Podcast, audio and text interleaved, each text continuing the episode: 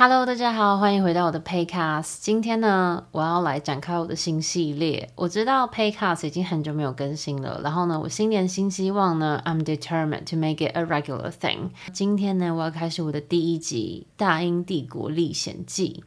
就是你们大家有在 follow 我的频道的，应该都知道我目前现在已经没有在伦敦了。然后，其实，在英国这八年来呢，许许多多的故事也有很多的回忆。所以，其实我做这一系列是想要献给呃以后的自己，因为人的记忆力是会退化的嘛。那我想要透过我自己的传传转述，然后把这些回忆啊、经历啊，还有一些那时候的心里的一些小小的想法记录下来。这样子就是等我老了，如果就是你知道都记不得了，还是可以听听哎，年轻的时候我自己诉说的那些故事。所以呢，嗯，对，我们就先开始吧。我们就从我来到英国的第一天好了。第一天呢，我记得那一天是九月八号，然后二零一四年的九月八号那一天呢，我搭乘美国航空的飞机从芝加哥降落在 London Heathrow。我记得我那天降落的时候是超级超级早的班机，有就是红眼班机那一种。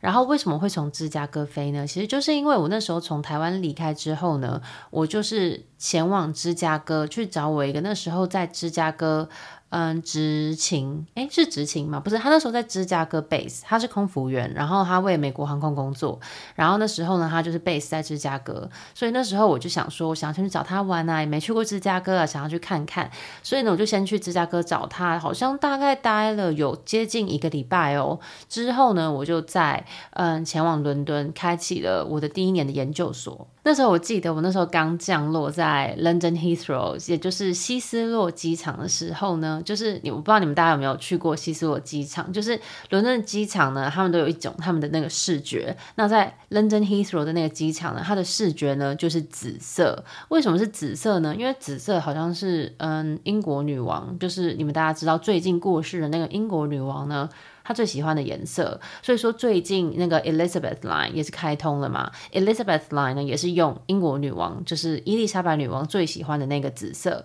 所以呢，在 Heathrow 的那时候的视觉就是就是完全都是这个紫色就对了。那那时候我记得我刚降落到 Heathrow，从那个飞机走空桥，然后在 Heathrow 里面走来走去的时候，就觉得天哪，就是。整体的氛围跟美国非常的不一样，因为美国就是怎么讲，就是很工业风，就是机场啊什么，就是很先进没有错，但是让人家感觉就是说，哎，没有什么修饰。可是感觉在英国就是，哎，大家稍微有点啊比较装逼一点的这样子的感觉，至少那是那时候我是这样子感觉的啦。然后那时候最夸张的一点是我那时候还觉得，哎。在英国，就是连那个 London Heathrow 里面的空气都是香的。我那时候真的觉得太夸张，我那时候真的觉得我自己不知道在想什么。可是我很清楚的记得，我那时候的脑海里是有这样子的想法的。Yeah，然后我就嗯过了海关，拿了我的行李之后呢，那时候我记得我是扛着两咖大的行李箱来到伦敦。那那时候呢，其实我已经知道自己即将会住在哪边了。那那时候呢，我找房子其实是用一个 非常古老的方式，可能是二零一四年以前到英国的人才会知道我说的这个东西，叫做 Hello UK。这个讨论区呢，其实就是给所有就是在英国工作、读书啊，还是什么挖沟的，反正就是只要你在英国，就是这个讨论版基本上就是在 Facebook 之前的这个讨论版就是叱咤风云，好吗？我在确定我要到嗯伦敦读研究所的时候，我就有在这个讨论板上面 po，就是说哦，我叫什么名字啊，我几岁啊，然后呢，我即将在伦敦哪一所大学念研究所，要念多久啊？那我再找一个嗯房间，那可以租屋的地方等等的。那那时候为什么我会想要选择租屋，而不是就是去选择比较便捷的学生宿舍呢？就是大家有一个 idea，就是我们跟大家可能在台湾都会觉得说住学生宿舍是最便宜的，对不对？但是其实在英国并不是哦，很多时候呢要看你学校的区域。很多时候呢，其实学生宿舍可能反而会比较贵，在外租屋呢，可能还稍微经济实惠一些些。尤其是那时候我读的学校，我是读呃 University of London Queen Mary，那它是在那个东二区，所以其实东边的时候的房价也是蛮经济实惠的，就 CP 值很高。所以说，其实那时候住学生宿舍是会比较贵，尤其是研究生住的学生宿舍都是那种单人的，就是你自己有一间卫浴，然后呢自己一个人有书桌，然后什么的，然后大家一起 share 呃那个厨房跟公共区域这样子。所以说那时候我就是选择要在外租屋。那其实还有另外一个更大的原因，是因为当时我有一个男朋友，就是那个你们大家应该都很熟知的前任日本奇葩那一位。那那时候呢跟他在一起的时候，他就是有一直跟我说，就是他会想要来英国找我啊。所以我那时候就想说，那如果我住在学生宿舍的话，是不是就还蛮麻烦的？因为其实学生宿舍大部分都是单人床，所以呢就是还蛮小的嘛。而且就是我那时候就觉得，就是说，哎，我是女生，我住一定是住女宿嘛。然后呢，男生可能就进不去。所以我那时候就是因为这个原因，我就决定说我一定要去外面自己租房子，就是为了以后呢，我如果那时候那个男朋友有来找我的话，我们就可以，你知道，他就可以住在我这。真的是有时候觉得自己也是好傻好天真呢，一直帮别人考量那么多，结果他最后还不是没来。OK OK，扯远了，扯远了。那时候呢，我就是反正就是在那个 U Hello UK 上面，就是有 PO 那个嗯讨论区嘛，所以就有一个人跟我联络。那我们要叫他什么名字呢？我们就叫他嗯台湾阿姨好了。对，台湾阿姨就跟我联络。那这个台湾阿姨她跟我联络，她其实就是寄了一封还蛮长的 email，一个很正式的跟我说他们家是在哪个区域啊，然后有几间房间呢、啊，要租多少钱呢、啊？有没有包含那个 bills 啊之类的？反正就是。她讲的还蛮详细的，也有附照片，所以我当下看到的时候，其实觉得，诶，其实那个家也还蛮新的，就是最近有装潢过这样子，所以我其实心里也是觉得，诶，不错诶，而且价钱也是还 OK。我现在讲这个价钱，你应该吓到疯，就是我那时候二零一四年啊，租那一间嗯、呃、房间呢、啊，才六百块英镑。六百块英镑哦，应该是大约三万多块台币这样子。对，那那时候其实我看了呃照片之后，就觉得哎还不错，就觉得哎感觉有谱了。但是因为房子这种东西，你没有自己实际看到，其实你还是心里很不安嘛。而且那时候呢，那个房东又是住在同一栋那个嗯房子里面的，所以要跟房东同住，我自己又心里觉得就是说啊，那如果那个房东怪怪的要怎么办？不过那时候就是房东他好像就是因为台湾有点事情要办，所以说他其实也有在台湾待一阵子。那那时候呢，刚好跟我待在台湾那个时间是有嗯交集的，所以说其实我们有见面。我还记得我们在哪里见面，我们那时候在。忠孝敦化、忠孝复兴那边有一间什么日本的那种咖啡厅，里面见面，什么半岛咖啡厅之类，半岛咖啡咖啡厅之类的，在那边见面，然后就稍微就是寒暄了一下，可是其实就是很短暂啊，就大概十到二十分钟左右而已。他可能只是想要确定我不是一个怪咖，然后我那时候就是也没有辨别怪咖的基本能力就对了。所以说，其实那时候我觉得，哎，见完面感觉房东人很好，为什么那类的，我们就决定说，OK，好，那我到时候呢，就是九月八号呢。会到伦敦，那我到了伦敦之后呢，就会自己从机场，然后呢前往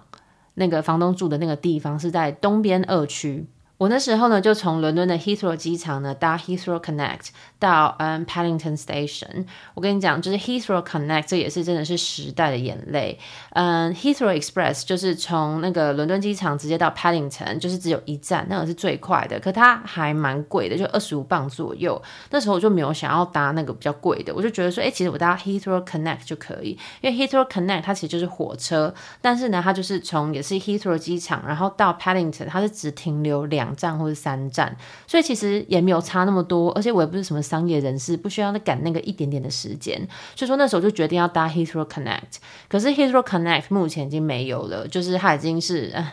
消失在时代之中了，现在就是被嗯伊丽莎白线啊取代这样子。从 Heathrow Airport 到那个东伦敦房东住的那边呢、啊，就是整个横跨东西伦敦，所以总时长呢大约是一个半小时，就超久的。那伦敦的地铁尤其是还蛮老旧的嘛，就是世界上最古老的地铁，所以说其实它呃列车和平台之间的间隔有时候就是很宽哦，就是所以你们才会听到常大家就会说 mind the gap，就是你要注意一下那个缝隙，因为有时候真的是你要上车，你真的是要用跳的。就是你不能用跨的，你要用跳的，这样才跳得上去，就是有那么大的 gap 哦。我搭上地铁的时候大概是早上十点十一点吧，就不是地铁很忙的时候，所以说地铁上其实也不是说有很多人。那时候我就扛着两个行李箱，然后要拉上去那个地铁，因为你知道，就是英国那个地铁的那个门啊，它要关起来是毫不留情的在关哦，它没有在跟你客气的哦，它也没有那种侦测说，哎，中间有没有人，可能就先不关，不是，它要撞到你之后它才会停。所以说那时候我就很紧张，因为那个门已经打开了嘛，然后我要一个人要就是拉两卡行李箱，然后完全没有人来帮我。哎，跟我在美国的时候落差很大，因为在美国的时候真的大家都蛮热情的，然后他就很就是看到你一个小女生拿行李箱，就一直要帮你，帮你拿上拿下的啊，什么什么楼梯啊什么之类的。所以我那时候就一度觉得说，哈，我觉得英国人都很冷漠这样子。那其实讲到这个部分，我想要再有点偏题一下，因为我之前其实就是很早期的影片就有拍过，说我一开始觉得英国人很冷漠是因为这件事情。然后那支影片下面就有很多人在那边跟我留言说什么。你这个人真的很有问题耶！你怎么会在那边期待别人帮你呀？然后什么什么之类，就在那边觉得就是说我对别人这样子的期待是太多的。还有人留言说什么哦什么怎么会有一个人呢？就是到了英国，期待自己离开机场之后呢，就会有白人绅士来帮你提醒你，心态很有问题。然后我就心里真的是觉得说。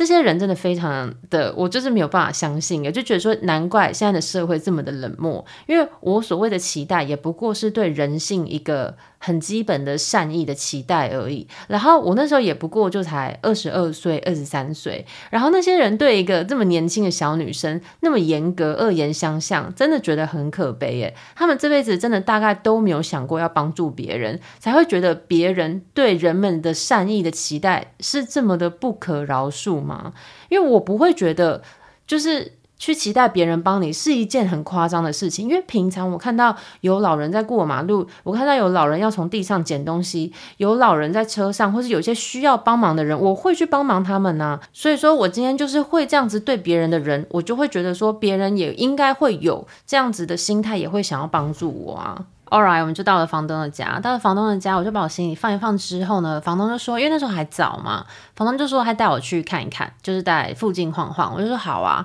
那我就跟他一起去了 Canary Wharf。Canary Wharf 中文好像翻译是叫金丝雀码头。这个区域呢是二零一二年伦敦奥运之后呢一个带起来的一个区域。因为二零一二年伦敦奥运的时候呢，其实就是为了想要建设呃伦敦东部，因为伦敦东部以往呢一直都是给人家一种那种比较。乱啊，脏啊，所以说呢，二零一二年的奥运呢，他们就特地呢把奥运办在伦敦的东部，就是为了要发展伦敦东部。那 Canary Wharf 呢，就是其中一个被带起来的地方。现在呢，其实就算是一个金融城，可是其实 Canary Wharf 呢，比较算是一个蛮独特的存在，就是整个东伦敦也就只有 Canary Wharf 那边是长那样。因为如果你上网 Google Canary Wharf 附近的照片的话，其实它是跟一般来说你在东伦敦会看到。到街景是差很多的。那那时候，反正我就到了 Canary Wharf。那那时候到了 Canary Wharf，从那个 DLR 的那个站下车的时候，真的是看到整个钢筋水泥，就是 Concrete Jungle 的这种感觉。然后就说：“哇，天哪！”就是。真的很城市，很现代化，什么都好新。所以我记得那时候真的是仰着头，然后往上看，然后觉得就哇，就是 skyscrapers，就是我不知道中文要怎么讲，反正就是很多高楼大厦这样子。而且东伦敦又特别著名，有很多那种奇形怪状的建筑物啦，就是你们大概有在伦敦过的，应该就会知道。所以这应该算是我对伦敦第一天的第一印象吧。后来我第一个晚上住在那个房东的家里，台湾阿姨的家里，我就觉得开始有点觉得怪怪的。嗯，其实这个我之前也有拍影片有讲过，就是首先他们家只有一间浴室，那间浴室连锁都没有，连门都是没有办法关的。再来就是它没有莲蓬头，然后呢，你洗澡的时候呢，就是把水就是放着，然后呢舀一桶一桶的水呢冲在你的身上，就很古早味。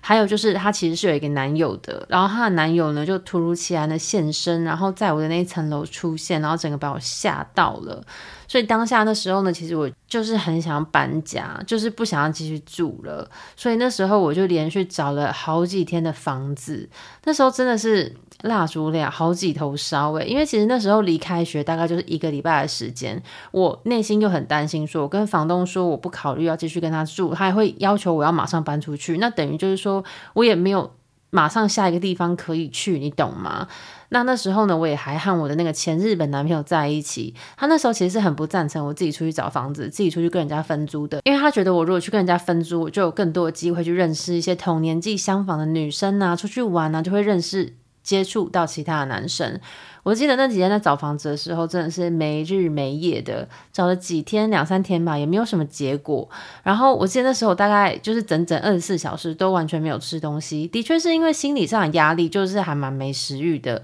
但其实当下呢，我也还蛮不好意思，就是吃房东他们家的食物，然后我自己也还没有去超市买，因为就一切发生的都很快啦。然后后来我就是去看了一间房子之后呢，就是。人走到户外，然后我就找到了一间 Sainsbury。我还记得那间 Sainsbury 是在 Canada Water 那边，就是 Canada Water Station 走出来，好像就是有一间转角的一间 Sainsbury。我就在那间 Sainsbury 买了一个那个 Sweet Chili Chicken Wrap，就是那种鸡肉卷。我就坐在那个 Sainsbury 外面的那个板凳，就直接吃了起来。那一口卷饼的滋味呢，我真的到现在都忘不了，有够好吃。我真的不知道是我饿了太久还是怎么样诶，后来在英国那几年呢、啊，我时不时都还是会回去买那个 Chicken Wrap 来吃，不是因为说它真的有多好吃，但是它总是提醒着我，就是我刚初来乍到的时候的那个小确幸。有关房东比较低调的故事呢，其实我在我的频道已经有影片了，所以你们可以去补看。那 Podcast 这边呢，我就不细讲了。那后来呢，我原本以为就是我已经找到房间了，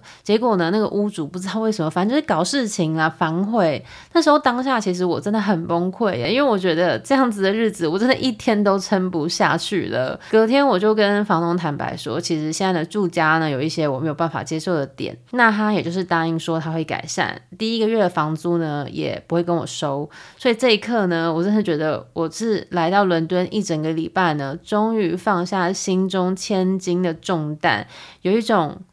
啊，我终于可以开始好好安顿下来了。